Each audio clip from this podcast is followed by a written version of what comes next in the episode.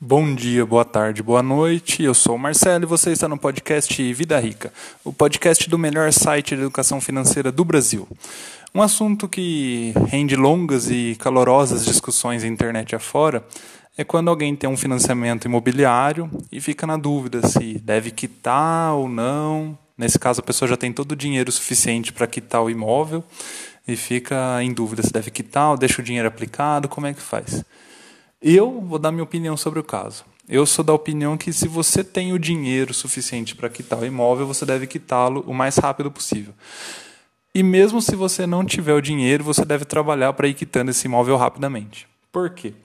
Porque quanto mais tempo você fica pagando financiamento, mais caro você vai pagar pelo imóvel. É lógica matemática. Já que quanto mais tempo você estiver pagando financiamento, por mais tempo os juros compostos contra você estarão atuando. Então, se você faz um financiamento aí por 30 anos, é bem provável que no final das contas você tenha pago entre 3 e 4 vezes o valor do imóvel de quando você comprou. Não duvido que se você comprar um imóvel que custa 200 mil reais e financiar esse valor todo, no final das contas você vai ter pagado 800 mil reais. É bem provável que isso aconteça. A única coisa que você deve preservar antes de quitar o imóvel é sua reserva de emergência.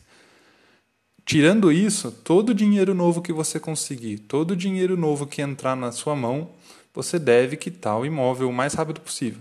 Paga duas, três parcelas, usa o seu FGTS sempre que puder para ir abatendo o saldo devedor, porque assim você consegue quitar aquele bem rapidamente, pagando um valor menor. Você pode falar, ah, mas o financiamento está controlado ali e tal, não vou né, me desfazer, putz, vou, ai, sei lá, 200 mil reais, dá tudo de uma vez assim no banco para quitar a dívida, putz, é muito dinheiro.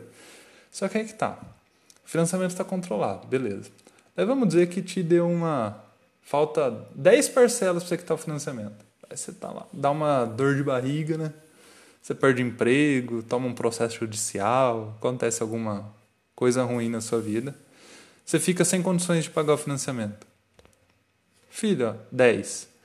A hora que faltar, você atrasou três parcelas, o banco vai te tirar de lá e leiloar o imóvel. Não interessa se você já pagou 98% do financiamento. Enquanto você não tiver plenamente quitado, que está 100% do financiamento, o imóvel pertence ao banco. Então, ele vai tomar o imóvel de você para pagar aquela dívida que você tem com ele. Simples. Por isso que é importante não deixar. Aliás, desculpa, falei errado. Por isso que é importante quitar o imóvel o mais rápido possível. Vai juntando dinheiro, ah, recebeu férias, décimo terceiro, tal, ganhou um extra no trabalho, um bônus, foi promovido, está ganhando mais, FGTS, junta isso e vai quitando o saldo devedor. Com isso, você termina de pagar o financiamento muito mais rápido e vai gastar bem menos no valor total do imóvel. Aí você pode pensar, pô, mas e os meus investimentos tal? Raramente, tirando aqueles imóveis do Minha Casa Minha Vida faixa 1, que tinha o financiamento lá de 4,5%, 5,5% ao ano, raramente você vai achar um investimento que pague mais do que os juros do financiamento. Então compensa muito você pagar adiantado esse financiamento. Até porque você não está pegando esse dinheiro para torrar e jogar fora. Você está pegando esse dinheiro para acumular patrimônio, quitar o financiamento e consolidar de vez aquele patrimônio que você comprou. Entendeu? Então, para finalizar, retomando. Você deve quitar o imóvel se tiver o dinheiro? Sim. Só fique com a reserva de emergência. Use todo o dinheiro extra para quitar o imóvel. E não se preocupe com investimentos. Afinal de contas, você está investindo naquilo que é seu. Você está quitando um patrimônio para ele ficar com você de vez e deixar de pertencer ao banco. Ok? Se você gostou, entra lá no meu site, vidarica.me, que tem muito mais conteúdo sobre isso. Tchau, tchau.